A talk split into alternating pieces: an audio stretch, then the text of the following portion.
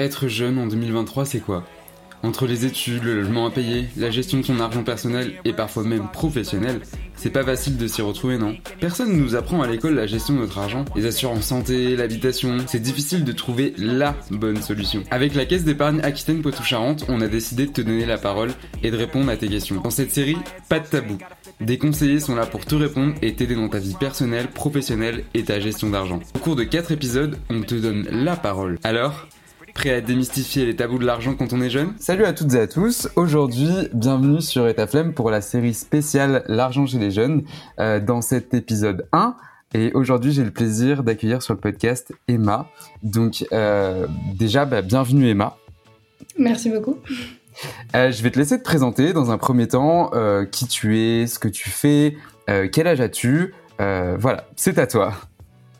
Ok, donc je m'appelle Emma, euh, je suis actuellement euh, chef de projet euh, dans une agence de communication et j'ai 24 ans. Ok, est-ce que, tu... Est que tu as des, questions par rapport à justement les banques, la question de l'argent? Est-ce que toi, dans ta vie personnelle, dans ta vie professionnelle, tu t'es déjà posé des questions liées à l'argent? Je, je, me doute de la réponse, mais quelle quelles peuvent être les, problématiques que tu rencontres toi dans ton quotidien justement alors, euh, la principale problématique en ce moment, je pense que c'est mon désir d'acheter un appartement. Euh, vu que je viens d'avoir un CDI, c'est quelque chose qui m'intéresserait et je ne sais pas vraiment euh, comment je peux le financer et je sais que je peux me tourner vers ma banque pour avoir des, des réponses par rapport à, à mon taux d'endettement et tout ça. Sauf que c'est encore très flou et je ne sais pas si ma banque, ça sera la, meilleure euh, banque pour pouvoir m'adresser euh, sur ces questions. Ça se trouve, il faut que je passe euh, par d'autres banques. C'est très flou pour moi. Ok. Donc, donc ouais, en étant salarié comme tu as un CDI, contracter un crédit, c'est, on va dire, la suite logique si tu veux acheter un appartement, évidemment. Et ta question, du coup, c'est est-ce que ta banque, elle pourrait potentiellement le, te, le, te le fournir, on va dire ça très grossièrement, ou alors tu dois tourner vers d'autres alternatives. Exactement. C'est intéressant parce que quand on est en CDI, euh, je pense que c'est la, la, question. Euh, je parle pas en tant que personne, je parle au nom d'un ami aussi. Mais euh, quand on est en CDI, je pense que c'est une question qui se pose euh, effectivement assez souvent. La contraction d'un crédit euh, pour pouvoir euh, bah, par la suite tout simplement ne serait-ce que s'acheter une voiture, euh, s'acheter un appartement, tu vois comme tu l'as dit. Ma question, ma deuxième question du coup, ça serait qu'est-ce que toi tu aimerais de ta banque euh, ou tu as un questionnement par rapport à ça qui t'apporte, tu vois, d'un côté que ce soit l'accompagnement, que ce soit le, le, le, conseil aussi qui est super important. Qu'est-ce que toi tu aimerais par rapport à cette contraction du coup, de cette volonté de contracter un crédit? Bah, J'aimerais que déjà on m'explique les choses, euh, à combien j'ai le droit, à comment ça va se passer. Euh, donc vraiment un vrai accompagnement du début euh, jusqu'à la fin.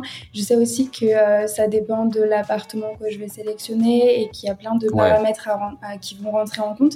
Et du coup, j'aimerais qu'on m'accompagne et qu'on me conseille tout au long de, du, du, processus en fait. Et ouais, en tout cas, c'est une très bonne question à laquelle je n'ai malheureusement pas la réponse. Tu dois bien t'en douter.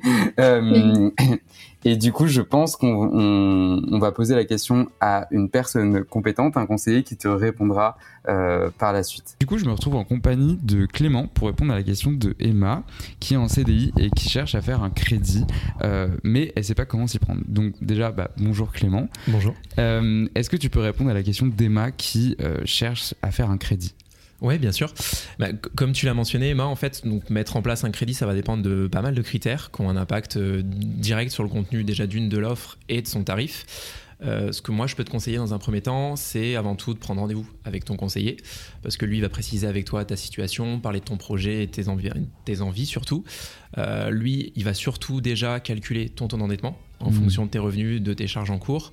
Et en fonction de ça, bah, il va pouvoir te communiquer le montant empruntable, le coût de ton crédit Et éventuellement, bah, si tu as un apport, par exemple, euh, à, ce projet, il va pouvoir le rajouter à, sa demande. Et du coup, Emma se demandait aussi si, en faisant ce crédit, elle devrait rester dans sa banque ou alors elle devrait faire un autre choix ou est-ce que du coup, euh, il y a quelque chose de personnalisable aussi via, via les banques ou, ou pas? Ok.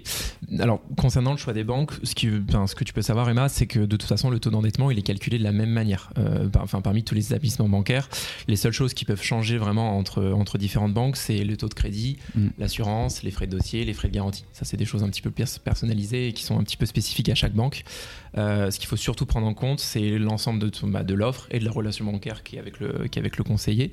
Et donc, qui est cette personne-là qui va t'accompagner sur, euh, sur ce projet. Les informations, tout ce que là, moi, je te, je te donne comme information, c'est pas forcément nécessaire. Enfin, mm. c'est pas nécessairement disponible sur Internet. Le plus important à faire, c'est de te rapprocher d'un conseiller, conseiller de ton établissement bancaire ou d'un autre, et de prendre un rendez-vous en agence, en visio ou par téléphone, pour que bah, lui puisse comparer avec toi les offres qui sont les plus avantageuses euh, pour toi. Ok, bah écoute, merci beaucoup Clément. Je pense qu'on a répondu euh, à la question de, de Emma. Mais merci. Ce podcast et cette série sont en collaboration avec la Caisse d'épargne Aquitaine Poitou-Charentes. Tous les liens et ressources sont disponibles en barre d'infos.